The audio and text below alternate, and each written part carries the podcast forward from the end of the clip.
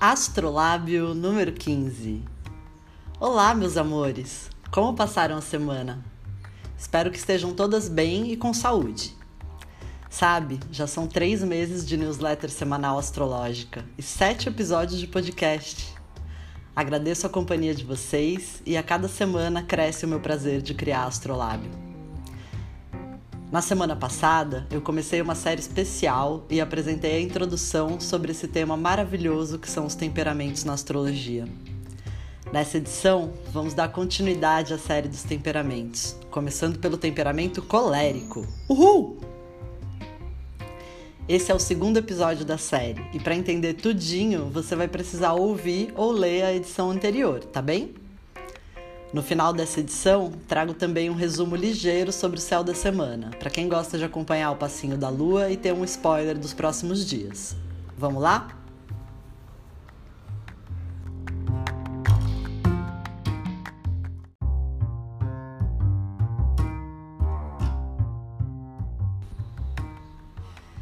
Temperamento colérico. Agora que já temos uma boa base sobre a teoria dos temperamentos, eu vou aproveitar que estamos na fase de lua crescente nos céus para falar do temperamento colérico. Se você não sabe do que eu estou falando e que base é essa, volte um episódio para Astrolábio número 14. Tá tudo lá. Esse temperamento corresponde ao período em que a lua cresce em luz e nosso humor aqui na Terra ganha força, expansão e energia. Quem acompanha sabe, eu sempre digo aqui na Astrolábio que quando temos fase crescente no céu, é boa hora para botar a vida em movimento. Então vamos ao que interessa. Temperamento do fogo, quente e seco como verão, o colérico é associado ao Sol e a Marte. A qualidade quente é expansiva, como o calor do Sol que garante a vida, tem movimento e energia, brilha, aquece e ilumina. A qualidade seca é a que se diferencia, separa, como os grãos de areia. A materialidade palpável é seca, dura. Marte é quente e seco, pois representa a nossa força de ação, belicosidade, cortes, conflitos e a diferenciação através da ruptura. O Sol é a consciência e a constância, o poder e o espírito. Fornece luz e calor para que a vida possa triunfar, dia após dia, de forma autocentrada. Nos signos, o temperamento colérico está na tríade do fogo, formada por Ares, Leão e Sagitário. Signos ativos que facilitam a liberdade de ação e expressão, imprimindo uma força no mundo, para os planetas que ali se encontram.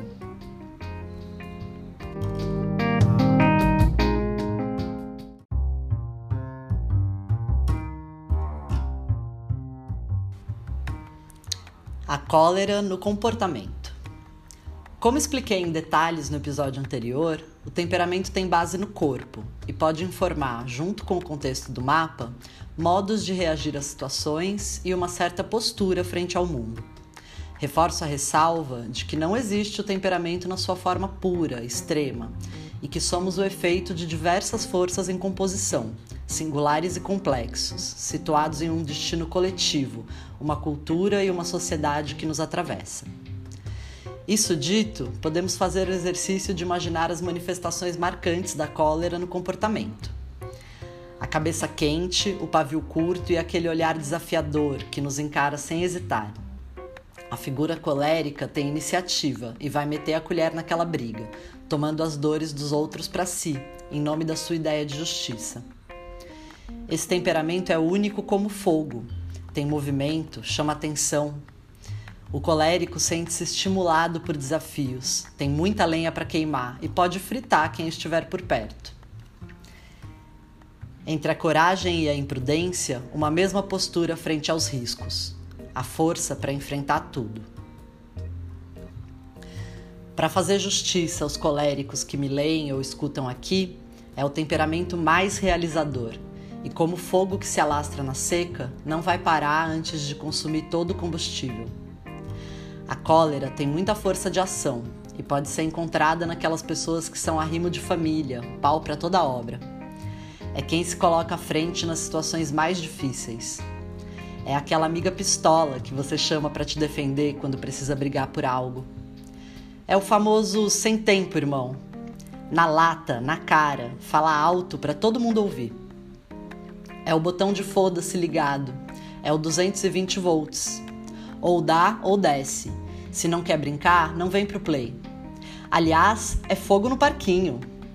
O temperamento colérico pode aparecer na raiva que se organiza e manifesta nas barricadas.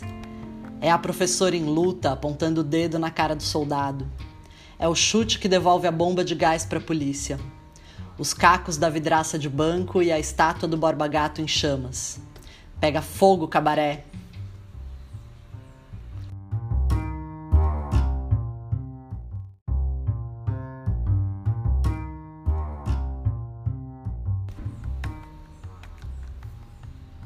Cólera na natureza. Associado ao verão, por ser quente e seco, o temperamento colérico se manifesta em tudo que tem calor e secura, portanto é expansivo e enérgico. Nas plantas e alimentos, o temperamento colérico está nas pimentas todas. Está na canela, na páprica, no rabanete, no gengibre, em tudo que esquenta. Esse temperamento está no alho e na cebola, naquela receita de chá antigripal que faz você soar todos os seus demônios. Tá na comida mexicana e na indiana, apimentadas e condimentadas. Também tá no cominho das receitas nordestinas, em tudo que tem farinha, a comida quente e seca, como o baião de dois. Tem cólera no quentão, no conhaque e naquela comida flambada na cachaça. E ninguém pode deixar de notar o calor da fogueira da festa de São João. As artes marciais, o boxe, as atividades que permitem gastar a onda ajudam a equilibrar e harmonizar o excesso desse temperamento no corpo. Pimentas, condimentos, excesso de sal e gordura podem acentuá-lo, sobrecarregando o fígado, a parte do corpo em que o saber popular localiza a raiva. Quem já vem estimulado de fábrica pode dispensar o café ou qualquer tipo de substância estimulante ou pelo menos evitar os excessos para reduzir danos. Um banho frio e muita hidratação ajudam a esfriar a cabeça, sem apagar a chama que arde no coração.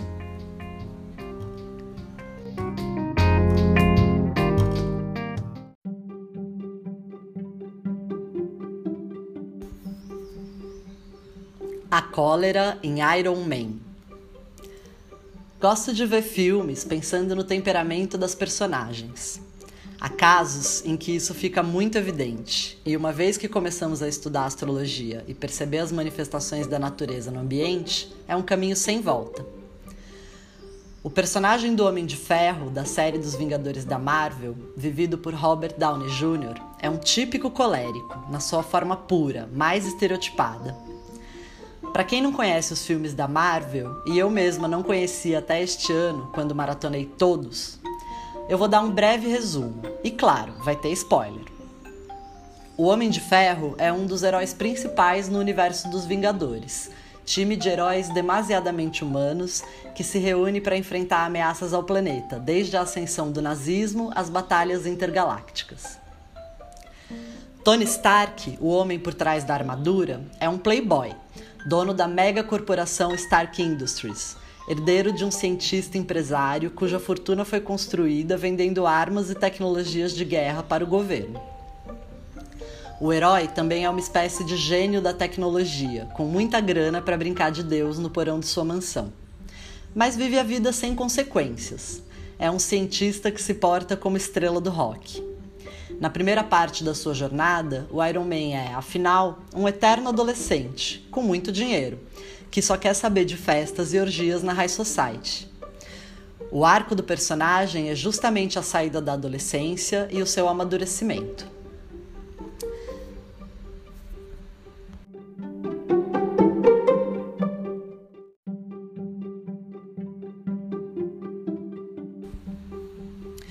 Sua saga começa em um campo de guerra no Afeganistão, cercado de soldados que são seus fãs, dando autógrafos, tirando selfies e tomando seu uísque, enquanto lucra com o conflito armado.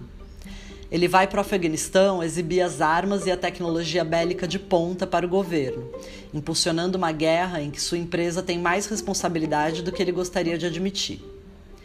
Enquanto atravessa o deserto, ele é alvo de um ataque de grupos armados. Uma bomba explode seu carro e expõe a fragilidade do seu corpo. Ele é sequestrado, levado para uma caverna, onde outro prisioneiro salva sua vida, colocando um eletroímã em seu peito, impedindo que os fragmentos metálicos dessa bomba, que poderiam matá-lo, cheguem ao seu coração. Então, ele é forçado a forjar sua saída e negociar sua liberdade, em troca de fornecer aos terroristas uma tecnologia de guerra, ao passo que percebe que as armas produzidas por sua empresa estão nas mãos dos inimigos.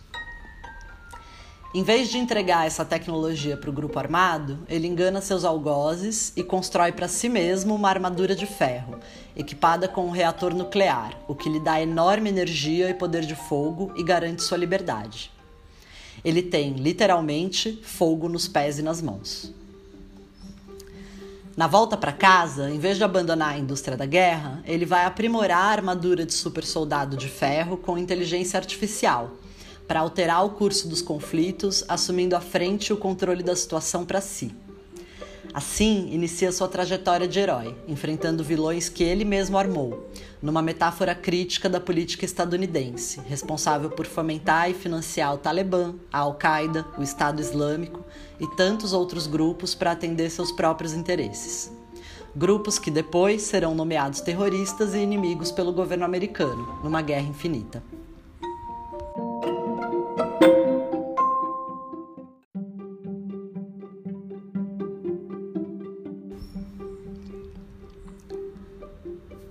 O Homem de Ferro chama a atenção por onde passa e precisa ser reconhecido como único, especial e diferenciado.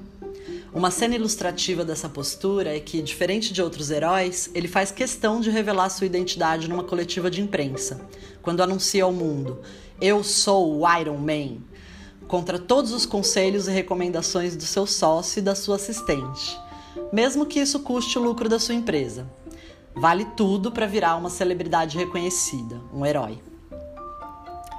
Falando em assistente, é especialmente curioso o fato de que a personagem interpretada por Gwyneth Paltrow, que depois vai se tornar sua companheira, se chama, vejam só, Pepper. O Homem de Ferro ama pimenta, como podemos notar. Pepper é responsável por gerenciar a vida profissional e pessoal do nosso herói, o que significa reduzir os danos causados pelos arroubos de Tony Stark. Ela tem seus sentimentos atropelados por ele com frequência, já que ele age como quem é dono da verdade.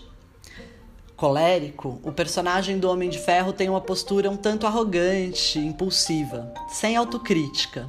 Ele faz o que quer, é inconsequente.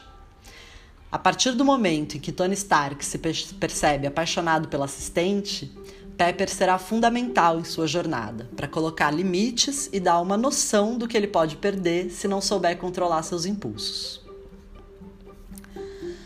Nosso herói colérico não foge de uma briga, ao contrário, faz questão de provocá-las. O Homem de Ferro se vê como onipotente, afinal, tem um reator nuclear no seu coração e não mede os riscos e perigos de suas ações, nem lhe falta coragem para encará-los. Um exemplo disso é o episódio em que ele chama um vilão para briga, dando o endereço da sua própria casa, como quem provoca: Vem me pegar! A casa dele é toda destruída e ele se lasca no processo. Mas o ponto aqui é a postura de enfrentamento frente ao perigo, por se ver como mais poderoso e mais forte e bradar isso em voz alta. É a famosa hibris, que costuma pegar tão mal com os deuses na mitologia grega. E esse não é o único episódio em que sua impulsividade, imprudência e falta de autocrítica o colocam em apuros, deixando um rastro de destruição atrás de si. Com o tempo, ele sofre as consequências das suas ações e percebe que não precisa de uma armadura especial ultra tecnológica para ser reconhecido como herói. Valem mais as suas ações, a sua força e valores, a sua criatividade para realizar atos heróicos com o que estiver disponível.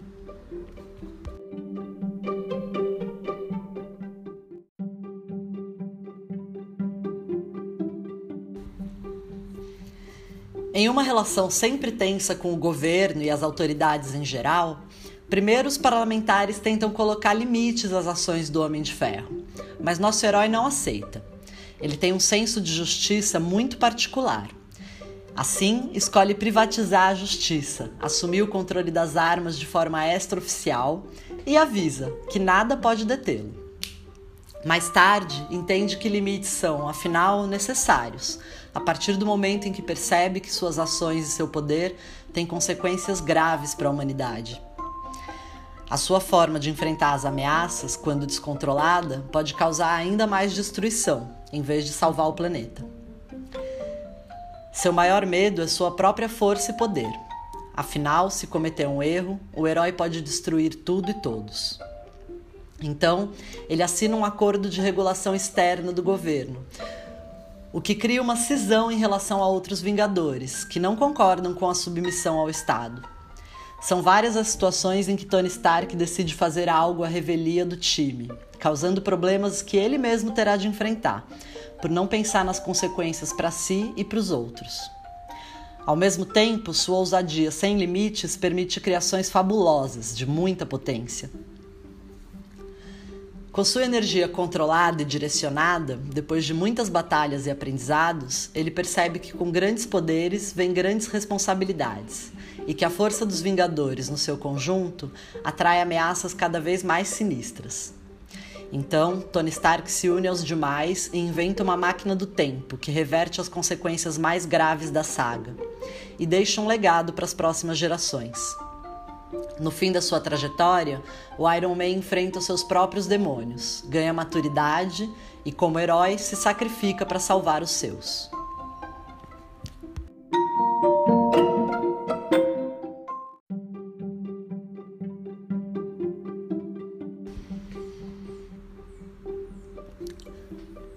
O Homem de Ferro é um personagem que, num primeiro momento, nos causa ranço e desprezo. Mas com o tempo amadurece e se desenvolve, mostrando que a cólera, se bem controlada e direcionada, pode ter grande potência. Ao levar o outro em consideração, estabelecer laços afetivos e criar raízes a partir dessas relações, o Homem de Ferro deixa de se concentrar na afirmação de sua identidade narcisista e passa a direcionar sua energia de forma construtiva para o mundo. Depois de tudo, ao vê-lo morrer no último filme, podemos até nos comover e simpatizar com ele. E você, conhece alguém com traços desse temperamento? Me conta, onde você vê a cólera se manifestar? No próximo episódio dessa série, trarei notas sobre o temperamento melancólico. Associado à terra, ao outono e à fase cheia da lua, é frio e seco, e também virá com um personagem do cinema para ilustrar.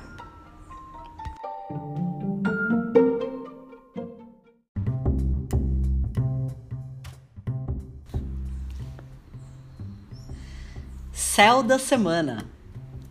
Depois desse estudo sobre o temperamento colérico, eu vou passar um resuminho bem ligeiro da semana para a gente se organizar. O domingo é de lua em peixes, bom para descansar e boiar, à deriva, sem rumo. Na segunda-feira, uma boa notícia. Júpiter e Mercúrio estacionam para retomar o movimento direto, assim como Saturno, que já está direto desde o dia 10. Chega de retrogradação no céu e na Terra. Os astros recalculam a rota e ganham velocidade, e as próximas semanas terão mais movimento, pois o sentido da vida é para frente. Os assuntos de Júpiter começam a se desenrolar no âmbito coletivo. A nossa capacidade de ter esperança, otimismo e alguma fé que nos sustente, o crescimento e a prosperidade, a justiça e a ética, enfim, podem se expandir a partir de agora. Mas atenção! Leva um tempinho até a velocidade ser retomada pelos astros, como quando a gente está dando ré e para para trocar a marcha, daí engata a primeira, depois a segunda. Isto é, ainda está tudo meio lento. Vamos com calma, seguindo em frente, um passo de cada vez. Para saber sobre os assuntos de Mercúrio, que pode andar com o fim da sua retrogradação, o episódio número 12 da Astrolábio está recheado de informação. É só voltar lá para ouvir ou ler.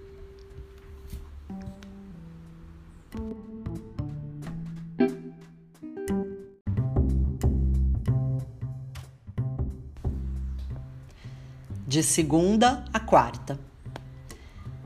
Na segunda tem lua em Ares, signo de fogo, quente, seco, e até quarta o humor vai esquentar bastante, até porque estamos na fase crescente, que também é colérica, quente e seca. Na madrugada de terça, a lua em Ares se opõe a Mercúrio, aquela treta em paz entre o sentir perceber e o comunicar e entender. Cuidado com impulsividade e irritação nos diálogos. É bom guardar a boca para comer farinha. Pela manhã de terça, a lua faz trígono com Vênus em Sagitário. Dá um fogo em larraba. Mas quem tem pressa come cru. Na quarta, a lua se opõe a Marte em Libra na madrugada. A corda estica e ao meio-dia já é lua cheia. Oposição da lua ao sol. Com promessa de fogo no parquinho chamado Brasil para os próximos 15 dias. Bebam bastante água e preparem a pipoca para a votação do relatório final da CPI. Não custa nada sonhar com consequências reais para quem fez do nosso luto um negócio lucrativo.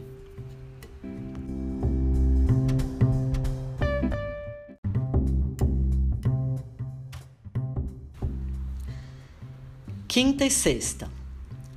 No fim da tarde de quarta, o humor já esfria bastante com o ingresso da lua em touro, signo de terra, frio e seco, e também o início da fase melancólica, fria e seca que se segue a lua cheia. Na quinta, antes do sol nascer, a lua faz quadratura com Saturno e a gente vai lidar com os limites do corpo, um dia mais pesado e lento. Na sexta, a lua faz quadratura com Júpiter e o clima segue devagar, só que com grandes expectativas e vontades, que ainda precisam amadurecer antes de se realizar. Sábado, Sol em Escorpião, Na madrugada de sexta para sábado, o Sol deixa sua queda em Libra e chega em Escorpião. Credo que delícia! Signo noturno, misterioso, de água fixa e emoções profundas. Domicílio de Marte, exaltação de absolutamente ninguém. Escorpião marca o auge do outono e é uma tecnologia de guerra estratégica em busca da sobrevivência. Que Belchior, o maior escorpião do Brasil, abençoe os corações selvagens e combativos e afaste as inimigas destes que são os filhos e as filhas do carnaval. Pois, como cantou El Chan, depois de nove meses você vê o resultado. Lacraus e lacreias dessa terra, saibam que vocês merecem todo o amor do mundo, sim. Agora, os outros que lutem, pois nós já passamos a vida todinha lutando pela sobrevivência. A vida vingou, e assim como na guerra às drogas, as escorpianas venceram mais um ano e merecem celebrar. Um brinde às bruxonas perigóticas. Vou falar mais desse signo sem defeitos em novembro, porque Marte está chegando em seu domicílio preferido no fim desse mês. E aí, meu bem, não tem para ninguém. Quem não quiser guerra, que se retire. Aguardem. Por enquanto, anuncio que escorpianas têm um desconto especial na Água Fixa Astrologia. Pois aqui temos nossos favoritos, sim.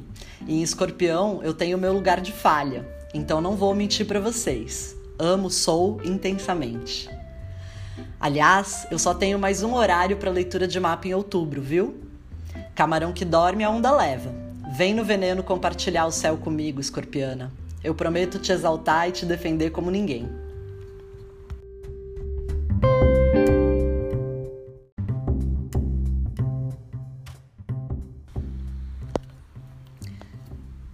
Sábado e domingo.